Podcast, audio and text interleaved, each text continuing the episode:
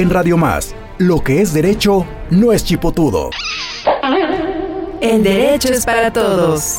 Un espacio radiofónico donde lo complejo de los trámites notariales los hacemos accesibles. Recuerda que a notaría abierta, juzgado cerrado. El derecho es para todos. Comenzamos.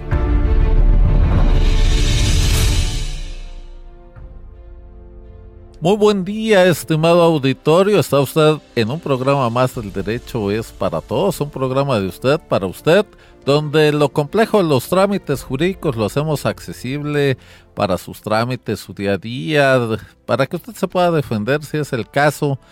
Eh, este programa, como siempre le digo, es el mejor del cuadrante porque hoy usted aquí va a aprender algo importante. Que usted sepa cuáles son las obligaciones fiscales cuando compramos un inmueble, cuando donamos, en fin, cuando hacemos una operación ante notario. Y entonces para eso me da mucho, mucho gusto presentarle a dos grandes amigos eh, y además ambos expresidentes del Colegio de Notarios Públicos del Estado de Veracruz. El licenciado Eduardo Panes Campillo, titular de la Notaría 16 de la demarcación de Veracruz. Bienvenido, Eduardo. Muchas gracias, Manuel. Un gusto estar aquí. Y el licenciado Adolfo Montalvo Pajoquín, titular de la Notaría 44 de la demarcación de Veracruz con residencia en Tlaliscoya, en Veracruz. Bienvenido, Adolfo. Muchas gracias Manuel, muy amable por la invitación. Saludos al auditorio también. Muchas gracias y eh, también está conmigo la maestra María El Socojo Domínguez Aguilar, ella es notaria escrita en la notaría 30 de la demarcación de Jalapa. Muy buen día a todos, un gusto estar aquí, un saludo a todos los radioescuchas. Y desde luego no podía faltar el gordito de oro, el licenciado Juan de Dios Sánchez Abreu, presidente de Amecope. Bienvenido Juan de Dios. Muchas gracias, mi querido notario. Ahí seguimos este año dándole duro a la Asociación Mexicana de Comunicadores y Periodistas del Estado de Veracruz. Es muy importante que sigamos revisando nuestra documentación. Eso se lo vamos a estar diciendo siempre. Su testamento, su documento de voluntad anticipada, que es donde podemos nosotros decir si queremos o no la obstinación médica eh, etcétera. Todos nuestros documentos, su domicilio en su credencial para votar, eh, sus comprobantes de domicilio, si tienen su nombre. Generalmente no atendemos mucho a que nuestros comprobantes de domicilio tengan un domicilio correcto, pero como vamos a ver hoy, pues nos sirven a veces para exentar impuestos y si no tienen el domicilio correcto, no están a nombre de nosotros o de nuestros familiares directos, pues no nos van a servir y pues eso va a provocar que paguemos más de lo que podríamos evitar pagar. Pero muy bien, para este tema les digo, tengo dos especialistas en derecho fiscal. Eduardo, ¿qué le podemos decir a la gente en materia fiscal cuando intervenimos en una operación ante notario. Esto es, eh, ¿cuáles son los principales impuestos que se causan en este tipo de operaciones? Bueno, como bien dices, el tema fiscal es un tema fundamental cuando se habla de operaciones ante notario. Aquí lo primero que vale la pena mencionar es que es sumamente importante que las personas hagan una planeación o planificación de qué es lo que quieren hacer, se acerquen con su notario de confianza, que debemos recordar siempre que el notario es como el médico de cabecera o como el sacerdote, es la persona a la que más confianza le tenemos y con quien siempre nos vamos a acercar para asesorarnos. Es la función primordial del notario, lo primero que tenemos que hacer con el notario es asesoría. Y que el notario nos explique en este caso cuando depende de qué tipo de operación queremos hacer o cuál es lo que el objetivo que tenemos, cuál es número uno la mejor opción para hacerlo. Paso uno, oye, yo quiero, no lo sé, a lo mejor pasar una propiedad de mis hijos o voy a vender un inmueble, dependiendo de la operación que estemos elaborando, es qué me conviene hacer, cómo me conviene hacerlo y hacer esta planeación antes de llevar a cabo la operación. para estar preparados. ¿Por qué? Porque efectivamente muchas veces las personas tienen la idea equivocada de que el notario cobra muy caro, cuando la realidad es que el notario es una persona que está obligado a calcular los impuestos que se generan en una operación que se realiza en su presencia. Y esto genera que el notario le cobra al cliente los impuestos para a su vez entregarlos al municipio, al estado o a la federación. Y desde luego, perdón Eduardo, pues desde luego le entregará una vez realizada la operación y los pagos los comprobantes fiscales, Por que a su vez le pueden servir para deducir o compensar impuestos. Es correcto. Y la otra cuestión muy importante, Adolfo, es que comentábamos que estos pagos ante notario, materia de impuestos sobre la renta, incluso, bueno, materia IVA es un tratado un poco distinto, pero en materia de impuestos sobre la renta son pagos provisionales, ¿no?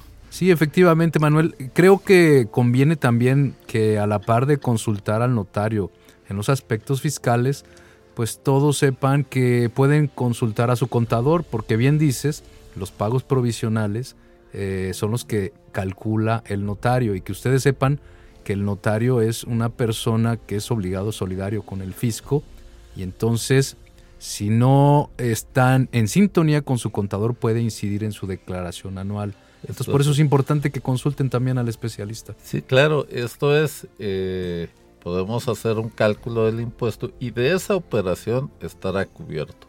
Pero si hablamos de un ingreso, su ingreso, ingreso perdón, va a subir en ese año fiscal. Y entonces tal vez varíe su tasa y tal vez tenga que pagar mucho más impuestos. Por eso, como bien lo decías, es importante que cheque con su contador, que es el que finalmente lleva su día a día en su contabilidad y que no tenga sorpresas al final del ejercicio fiscal, ¿verdad? Es correcto. Muy bien, y pues, ¿qué les parece si empezamos con impuestos sobre la renta? Bueno, que es el, el impuesto, digamos, más importante, la transmisión de la propiedad de bienes inmuebles impuesto sobre la renta por enajenación, ¿no? Que es muy común la gente, además mucha gente ya dice, bueno, ¿verdad que yo tengo que pagar ese impuesto si vendo? Eh, sí, pero hay muchos temas alrededor de este impuesto. Así es. Es correcto, Manuel. Aquí el punto fundamental es determinar primero que nada por qué lo tengo que pagar. Es decir, lo que nos dice la autoridad es que si yo tengo un inmueble y lo voy a vender, vamos a determinar si hay una ganancia y sobre esa ganancia tenemos que pagar un impuesto. Es un ingreso que tengo sobre la ganancia al momento de vender esta propiedad. Entonces, primer escenario, que es el escenario más común que se nos presenta a los notarios, cuando una persona está vendiendo una casa habitación y esta persona puede acreditar que efectivamente está vendiendo la casa que está habitando. Lo que hay que aclararle a la gente también, Eduardo, es que la misma ley prohíbe la planeación fiscal. Entonces, hago un plan para pagar menos impuestos. Entonces dice, eso no lo puedes hacer. Lo que sí puedes hacer es ocupar las, los mismos supuestos que establece la ley para que eh, puedas exentar, puedas este, eh, deducir, puedas hacer una serie de cosas eh, que al final redunden en un menor pago de impuestos. Entonces eso sí lo podemos hacer sin problema. Y entonces lo primero es que el impuesto sobre la gente es el impuesto a la ganancia. Compro en 10, vendo en 10, no gano nada, no pago nada. Compro en 10, vendo en 100, pues tengo una ganancia, vamos a ver qué es lo que tengo que pagar. Y tú mencionaste un tema muy importante, la casa habitación. ¿Qué pasa, Adolfo, con la casa habitación? Este, eh, es importante, Manuel, que justo al principio del año es cuando los notarios tenemos ciertas jornadas de capacitación en materia fiscal, porque normalmente al fin del año es cuando cambian estas disposiciones. Entonces, es importante consultar al notario y al contador siempre, en todo momento, porque las disposiciones fiscales pueden cambiar. Eso es bien importante, porque luego llega gente y, nos dice, oiga, ¿verdad que tengo que traer comprobantes de domicilio de seis meses atrás? No, señor, eso fue hace como 10 años. dice, bueno, pues yo ahí me quedé. Entonces eso es muy importante, recordar que yo creo que las normas que más actualización sufren son las fiscales. Así es. Por ejemplo, hoy en día, eh, podemos vender una casa habitación con derecho a exención cada tres años. Pero también mencionar, como bien decía Eduardo, que nosotros podemos exentar la venta de una casa habitación en referencia al impuesto sobre la renta, pero solo hasta cierto monto, que es aproximadamente 4 millones de pesos, 4 millones y medio. Entonces, que todos sepamos, más, si vendemos una casa de un valor mayor, se tendrá que pagar por esa ganancia que estamos obteniendo. Entonces, la diferencia, ¿no? De así es. 700 mil ludes, la diferencia que hay hacia arriba, este, tenemos que pagar. Exactamente, y eh, considerar que, como bien mencionaba Eduardo, hay ciertos comprobantes que nos van a poder permitir exentar ese impuesto hasta este monto. Entonces, que sepan que eh, los documentos importantes que ahorita vamos a hablar, me imagino, a detalle, tienen que la dirección que tengan esos comprobantes coincidir perfectamente con el que está en la escritura. Sí, claro, y básicamente con el domicilio que establece el ayuntamiento para ese inmueble, ¿no? Entonces tenemos que cuadrar todo para que nos pueda funcionar esa exención. Estimado auditorio, vamos a una cápsula, un pequeño corte, no se vaya porque está usted en la mejor estación del cuadrante, porque hoy usted aquí va a aprender algo importante. ¿Qué son los impuestos? Son una contribución de carácter obligatorio con la que cooperamos al ubicarnos en el supuesto de hecho que establece la ley, sin que exista una contraprestación directa por su pago. Está usted escuchando El derecho es para todos. No te quedes con las dudas, porque El que a buen árbol se arrima, buena sombra le acobija. envíanos tus preguntas al WhatsApp 2281 380854. El derecho es para todos. Continuamos.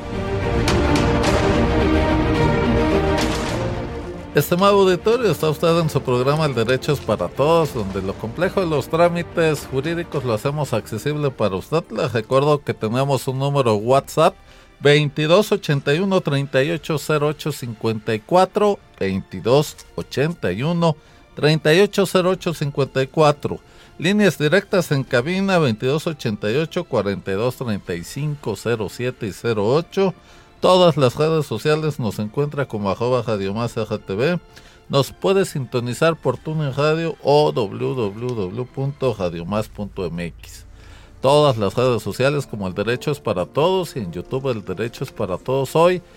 Y bueno, pues estamos aquí iniciando el año en este su programa El Derecho es para Todos, el segundo año, la segunda temporada, como dicen en las series. Y estamos platicando con usted de las obligaciones fiscales, lo importante que es eh, revisar toda su documentación oficial para que tenga usted todo al día y en especial, como le estamos diciendo el día de hoy, pues sus documentos que le van a servir para pagar menos impuestos. Entre ellos, los comprobantes que establece la ley para exentar la venta de casa habitación decirle que esa exención la puedes utilizar cada tres años, decirle que hay un monto eh, para poder eh, exentar este pago, por la diferencia hay que pagar el impuesto. Y bueno, estábamos Eduardo platicando de qué documentos eh, podemos utilizar para acreditar que es nuestra casa habitación. En efecto, el reglamento de la ley del impuesto sobre la renta nos establece cuáles son los documentos. Es muy común que las personas lleguen y nos digan, oye, aquí está mi predial, aquí está mi boleta del agua, por lo tanto es mi casa habitación y quiero exentar. Desafortunadamente estos dos documentos, si bien es cierto, sí son indispensables que estén actualizados en sus pagos a la hora de vender, la realidad es que no nos sirven para acreditar que esta es nuestra casa habitación. ¿Cuáles son los documentos que nos dice el reglamento que sí pueden servirnos para acreditar que es la casa habitación? Primera opción, la credencial para votar. La credencial para votar que debe tener obviamente, como decía bien Adolfo, exactamente el domicilio. Si hablamos de que dice, oye, casa sin número oficial, pues eso no nos sirve, no está plenamente identificado el inmueble. Adicionalmente también nos menciona los recibos de energía eléctrica, como es la luz, o incluso los de telefonía fija. Pero eh, hay un tema importantísimo que antes no existía, que actualmente ya es requisito que estos recibos estén facturados. Y muchas veces las personas dicen, ah, sí, le tengo mi nombre, el domicilio está perfectamente bien establecido, pero no están facturados. Y piensan que si van a solicitar la factura se los van a dar retroactivamente y no es así. Por eso hablábamos del tema de la planeación. Es importante pedir los recibos de la luz o de teléfono fijo, facturados para que nos sirvan el día de mañana para poder exentar. Fíjate que, perdón que te interrumpa, pero de verdad que es bien, bien importante porque mucha gente se preocupa hoy en día de pagar su casa, de eh, cumplir con las obligaciones monetarias y ya hasta el final dice, bueno, pues es que ya tiene un año, dos años que hice una promesa de compraventa, ya terminé de pagar y resulta que pagaron mal. Eh, pagaron en efectivo, excedieron los límites de uso efectivo, etcétera, y desde luego, pues no verificaron los temas fiscales. Entonces, repetirle hasta el cansancio, estimado auditorio, antes de hacer una operación de compraventa de inmuebles, acuda con el notario para que no se lleve sorpresas y no termine pagando más perdón. Y entonces, desde luego, estábamos con el comprobante, el CFDI de telefonía fija y el servicio de energía eléctrica. Es correcto. Adicionalmente nos encontramos con otras opciones, como son los estados de cuenta bancarios, o incluso los estados de cuenta de tarjetas de crédito de cualquier casa comercial, no de un banco. digámoslo así, están en el sistema financiero mexicano. Es correcto. Lo importante es que ahora con la modernidad, ya muchos de estos estados de cuenta nos llegan vía electrónica. Entonces, ¿qué es lo que se les explica a los, a los clientes? Me puedes traer el documento en papel que, se que muchas veces sigue llegando a nuestro domicilio o si, si estos documentos ya te llegan de forma electrónica, como la gran mayoría de ellos ya en esta época sí se manejan, tenemos que pedirles que les lleguen igualmente como un CFDI, para efectos de que tengan un folio fiscal y nosotros podemos verificar la veracidad o autenticidad de este documento electrónico en la página del SAT. De esa manera pueden exentar, les puede servir el documento. Y estos son los documentos que marca el reglamento de la del impuesto a la renta. Algo que también vale la pena mencionar es que adicionalmente no es obligatorio que estén a nombre del dueño de la, de la propiedad. El mismo reglamento nos dice que puede estar a nombre de su cónyuge, ascendientes o descendientes en línea recta. Obviamente acreditando este parentesco nos sirven los comprobantes para efectos de poder exentar la casa habitación. Muy bien, y bueno, este aparte de casa habitación vamos a pensar en cualquier otro inmueble. Un inmueble, perdón, eh, que sí cause el impuesto. Y entonces eh, mucha gente tiene esa duda y dice, a ver, bueno, este, eh, la compré en 10, la vendí en 100, me gané 90, ¿qué tasa es la que pago? Este Adolfo, ¿qué tasa pagamos? Y entonces eh, se, se les hace muy fácil. Bueno, mire, la verdad es que no es un procedimiento así de fácil, es un procedimiento complejo. Es de las maneras más complejas de calcular un impuesto. El impuesto sobre la renta, para nosotros los notarios, es, si para nosotros es complejo y para los contadores, imagínate, para, para el contribuyente, para el cliente. Es importante mencionarles para tratar de que comprendamos mejor todos que efectivamente tienes que considerar para calcular ese impuesto en qué fecha adquiriste, en cuánto adquiriste, en qué fecha vendes y en cuánto vendes. De acuerdo a los años transcurridos, existen tablas, tarifas y todo que están establecidas en ley y que nosotros los notarios ya tenemos muy claro cómo calcular este procedimiento. Eh, también tenemos que considerar un índice nacional de precios al consumidor, es decir, el valor en el que tú adquiriste en el pasado se va a actualizar al día de hoy. Y efectivamente, nosotros ya tenemos en nuestras oficinas sistemas que nos van a ayudar a calcular, a calcular electrónicamente. Así, así, es.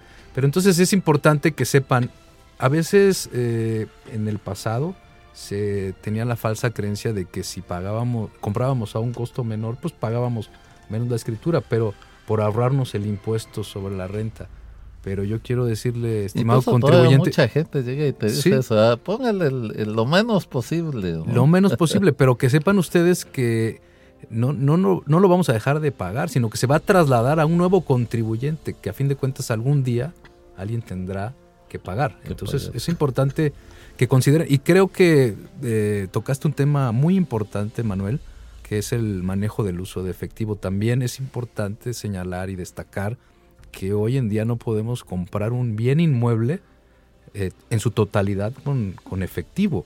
Que sepa el contribuyente que hay cierto monto que estamos autorizados y que el notario nos lo va a saber. Por eso es importantísimo acudir al notario. Acudir antes. Así es. Entonces, está topado. Y si eh, nuestro bien inmueble cuesta más que ese, eh, esa permisión del efectivo, tenemos que acreditar con un cheque de caja, un cheque certificado o una transferencia bancaria el excedente. Entonces es importante que sepan, por eso creo que conviene y es prudente siempre acercarse al notario de confianza. Con tiempo, ¿verdad? Así es. Con tiempo y a tiempo. Es correcto. Eh, esto es, estimado auditorio, vamos a pensar un este ejemplo que le pongo. Compro en 10, vendo en 100 no quiere decir que gane 90, porque lo que puede ser es que por la inflación en los precios en el país, resulte que esto que en 10, pues eh, hoy no valga 10 de acuerdo a las depreciaciones y actualizaciones, sino que valga 50 y entonces mi ganancia no es 90, sino 40. Pero todo esto lo hacemos en un procedimiento, como bien lo decía Adolfo, un poco complejo, que tiene que ver sobre todo con índices nacionales de precios al consumidor. Muy bien, oye, pero Juan de Dios, ya que estamos hablando aquí de números y todo, te veo muy callado, muy haciendo cuentas. Sí, es que estoy viendo aquí porque veo que mi suegra no ha pagado algunos impuestos. bueno, bueno. Le, estoy anotando la lista para que llevársela. Dile que si te va a heredar algo que, sea actualizado, que no haya deudas. Aquí le estoy haciendo la lista y lo que tiene que pagar y un poquito más para mí. para, para los trámites. Muy bien. Fíjense que en algunas ocasiones las personas llegan con nosotros y nos dicen, oye, ponle el valor catastral o lo menos que puedas, pero no consideran que en ocasiones las compran las propiedades que las quieren vender y entonces eso les va a generar cuando enajenen o cuando vendan mucho impuesto sobre la renta, se les va a elevar. E independientemente que hoy, como bien lo decía Adolfo, con el uso efectivo, eh, esto les puede afectar mucho, pero además, como siempre le decimos al auditorio, oiga, ¿qué es lo que, cómo debemos de hacer una compraventa? Bueno, pues con los datos reales. Así es. ¿Por qué? Porque puede ser que diga, oiga, a ver, yo compro en 100, pero póngale 10. Bueno, yo le pongo el valor que usted me declara, pero ¿cómo va a acreditarle a Hacienda Federal un ingreso que no tiene forma de acreditar porque la escritura dice 10 y usted recibió 100. Entonces al ratito va a tener que pagar pues mucho más impuestos por un ingreso no declarado. O luego te llegan y te dicen, es que quiero que me hagas una donación porque sabes que así no voy a pagar tantos impuestos, ¿no? Así es, cuando realmente es una compraventa. O luego ya pagaron y llegan y, como decía el licenciado Adolfo, el manejo de efectivo y ya pagaron mucho más de lo que establece la ley, entonces pues es un problema. entonces Siempre hay que ganan lo que se llama discordancia fiscal. Mucho ojo, Juan de Dios, porque yo te veía ahí haciendo cuentas. Por eso, Juan de Dios, hay que acercarse al notario antes de que su suegra le... Ve con tu contador y ve con tu notario, no vaya a ser que este que tengas discordancia fiscal, ¿eh? No, no, yo ya voy a hablar con mi suegro ahorita. Y soy tan buena gente que le vamos a hacer hasta un descuento en los impuestos. no, qué descuento. Eso no se puede. Muy bien, estimado auditorio, vamos a un corte, no se vaya, porque está usted en la mejor estación del cuadrante. Volvemos.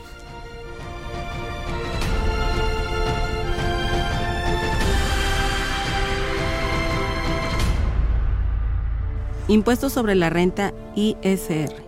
Es una contribución que grava las ganancias de las personas físicas o morales, nacionales o extranjeras, con tal de que la fuente de riqueza esté ubicada en el territorio nacional. Este arroz ya se coció. Es momento de hacer una pausa. Recuerda que sus dudas y preguntas las atendemos en el WhatsApp 2281 380854. Estás escuchando El derecho es para todos. Regresamos en un momento.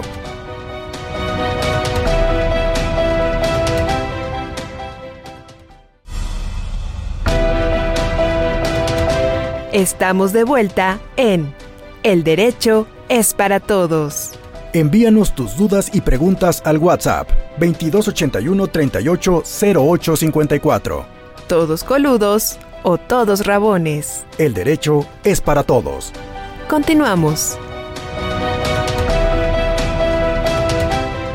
Estimado auditorio, está usted en su programa El Derecho es para Todos. Yo soy su amigo, el notario Manuel Díaz Rivera, titular de la Notaría 30 de la demarcación de Jalapa. Y les recuerdo que tengo un número de WhatsApp: 2281 380854. Líneas directas en cabina: 2288 4235 07 y 08 todas las redes sociales como arroba Radio Más RTV y como el derecho es para todos. Y el día de hoy estamos hablando precisamente de obligaciones fiscales. Y para ello, como usted ya sabe, pues me está acompañando aquí el licenciado Eduardo Panes Campillo, titular de la notaría 16 de la demarcación de Veracruz, y el licenciado Adolfo Montalvo Parroquín, titular de la Notaría 44 de la demarcación de Veracruz, con residencia en Tlaliscoyan, Veracruz. La maestra María del Socorro Domínguez Aguilar, notaria escrita de la Notaría 30 de, la demarcación de Jalapa, y mi amigo el licenciado Juan de Dios Sánchez Abreu, presidente de Amecopi. Muy bien, pues, eh, Eduardo, eh, hay mucho que hablar sobre el impuesto sobre la renta por enajenación, pero la recomendación es precisamente pues que se declaren los valores reales. Eso es lo más importante para que los contribuyentes pues no tengan problemas con el fisco. Es correcto. Muchas veces las personas, como bien decían hace un momento, nos solicitan que manejemos valores menores. Esto no nos conviene por muchísimas razones. La realidad es que los notarios siempre verificamos los antecedentes de propiedad pero no podemos saber si, por ejemplo, la propiedad tiene a lo mejor defectos, vicios ocultos. Y cuando una persona dice, oye, vengo a demandar porque la propiedad realmente no valía lo que me dijeron porque tiene vicios ocultos, tiene cuarteduras, tiene defectos, eso en un momento dado puede reclamar vía judicial y el juez puede determinar que incluso pudiera llegar a proceder o reparaciones o incluso una disminución del precio y una devolución de parte del precio. ¿Y qué crees? Que resulta que en lugar de decir que pusiste 100, puse 10 y el juez va a decretar, pues te van a devolver mucho menos de lo que realmente pagaste. Eso y hay otro tema civil muy importante, que es qué pasa si compramos en 100 y decimos que compramos en 10 y se deshace la operación. Exacto. Bueno, la obligación, el, el vendedor el comprador arrepentido, pues cumplirá sus obligaciones devolviéndome los 10 que dice la escritura. Solo le van a poder ahora sí que obligar a pagar lo que está en escritura. Lo que dice Es correcto. Y solamente va a poder acreditar fiscalmente lo que está en la escritura. Es correcto. Entonces venimos de, una cultura de muchos años que a mí todavía me tocó donde los valores fiscales eran pequeños, ¿no? Sí. Y entonces este los valores catastrales y algo que costaba mil le ponían diez porque el ayuntamiento así lo certificaba. Después de varias reformas se han eh, actualizado mucho los valores catastrales y hoy en lo que se actualiza todo, todos esos bienes inmuebles, pues están, eh, digamos, calculándose, generándose impuestos sobre la renta altos, porque el antecedente manejaba valores muy pequeños. Eh, pero finalmente es lo mejor. Si compro en 100, poner 100. Esa es la base de este tema. Y, actualmente ya hay un tema nuevo que es el cómo acredito ese precio o esa inversión. Que también ya hubo una modificación al respecto. del lavado de dinero, ¿no? Que si no, bueno. Yo digo, hasta antes de 2014, eh, yo podía presentar el testimonio de mi escritura y el testimonio de mi escritura tenía una doble función. Acreditaba la propiedad y adicionalmente acreditaba el valor de adquisición, el costo de inversión, para efectos de, como bien decían hace un momento, poder actualizarlo y deducirlo de mi valor de venta. A partir de una reforma que hubo en 2014, ya en primero de abril de 2014, ya mi testimonio de mi escritura yo no me sirve para acreditar cuánto pagué por el inmueble, aunque lo mencione. Para efectos fiscales. Para efectos fiscales, aunque lo menciona, ya no me sirve para acreditar que yo pagué esa cantidad y poder deducirlo. Ya necesitamos otro documento adicional, que es el famoso CFDI. Certificado fiscal digital por internet, la factura electrónica, señores. Correcto.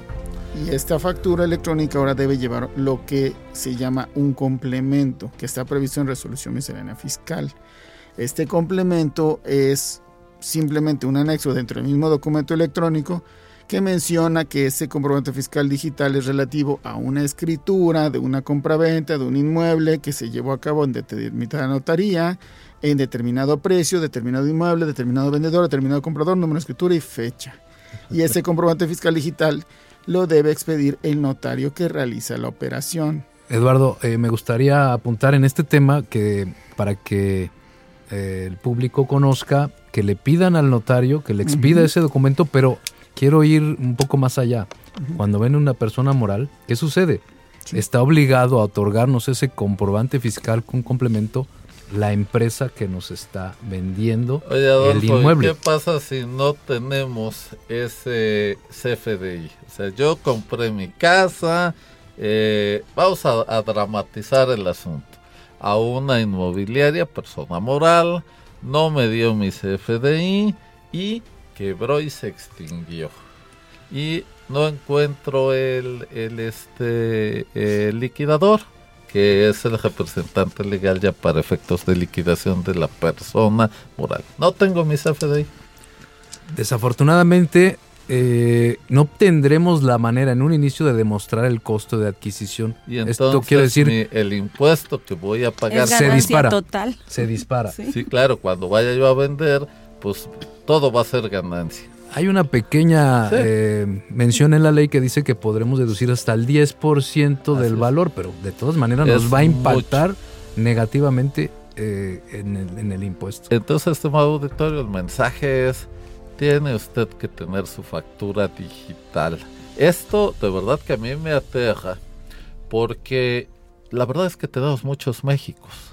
Entonces yo tengo clientes que están en un pueblo que no les gusta venir a la ciudad. Oiga, ¿les ha puesto usted venir? Sí, claro. Obviamente no tienen conexión a internet, eh, etcétera. O sea, no es lo mismo alguien que, vive en la ciudad, que maneja el internet, eh, grande de edad o, joven, no importa. Pero básicamente todas estas obligaciones pues son tremendas cuando no se conoce todo esto. Llega un momento en que se vuelve prácticamente pues apabullante para mucha gente toda esta, toda esta normatividad. Sí, efectivamente, Manuel. Eh, también en la zona en la que yo, eh, en la que está la notaría, muchas personas no tienen manera del acceso a la tecnología. Y quiero adicionar a lo que estás comentando que no solamente las obligaciones fiscales se eh, mencionan en pago de impuestos, también cuando van a comprar o a vender ante notario, se les va a pedir su registro federal de contribuyentes, lo cual es una obligación. No nada más el pago de impuestos son obligaciones. Entonces que el público sepa que tienen que estar dados de alta en el registro federal de contribuyentes para poder comprar o vender. O heredar. También. O recibir una donación.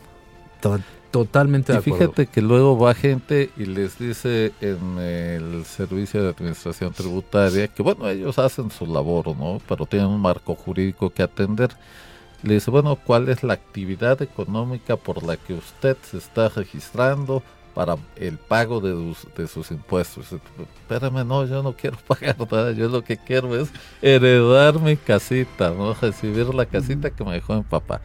Bueno, estimado auditorio, en ese caso usted le tiene que decir, quiero un registro federal de causantes sin obligaciones fiscales. Nada más para el trámite que estoy haciendo en la notaría. Esto es, todo esto para eso estamos los notarios, para asesorarle de la mejor manera. Pero, una vez más, acudir con tiempo y a tiempo al notario de su preferencia. No se vaya, estimado auditorio, vamos a un pequeño corte, el último de este programa, y al regresar seguiremos viendo los demás impuestos que se causan en la transmisión de inmuebles. Impuesto al valor agregado, IVA. Es un impuesto indirecto que grava el consumo final del producto y servicios. Está usted escuchando. El derecho es para todos. No te quedes con las dudas. ¿Por qué? Lo que al tiempo se le deja al tiempo se le queda. envíanos tus preguntas al WhatsApp 2281 380854. El derecho es para todos. Continuamos. Estimado auditorio, como usted ya sabe, estamos en su programa El Derecho es para Todos, donde lo complejo de los trámites jurídicos lo hacemos accesible para usted. Y bueno, hoy tenemos a dos especialistas en materia fiscal, el licenciado Eduardo Panes Campillo, titular de la Notaría 16 de la demarcación de Veracruz, con residencia en Veracruz, Veracruz, y el licenciado Adolfo Montalvo Pajoquín, titular de la Notaría 44 de la demarcación de Veracruz, con residencia en Tlaliscoya, en Veracruz, la maestra María del Socorro Domínguez Aguilar, notaria escrita de la Notaría 30 de la demarcación de Jalapa, y el licenciado Juan de Dios Sánchez Abreu, presidente de Amecope, que hoy está particularmente callado, pensativo. ¿Qué pasó, Juan de Dios? No, no, no. Asustado, yo creo. Asustado. Eso, la palabra exactamente. La cuesta de enero te asustó. ¿Qué pasó, No, amigo? eso.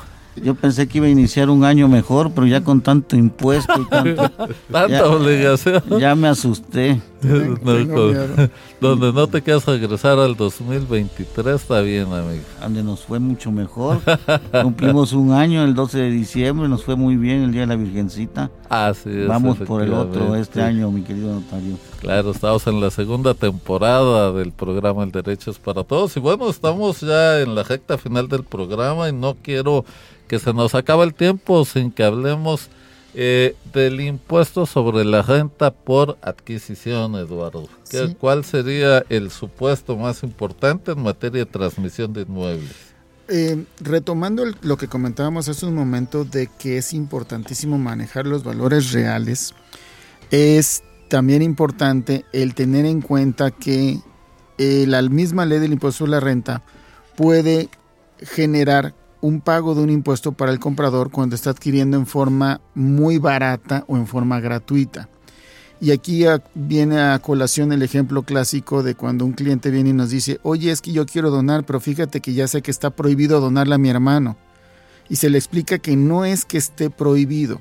Lo que sucede en esos casos es que se genera un impuesto que, tú, como tú bien mencionas, se llama impuesto sobre la renta por adquisición.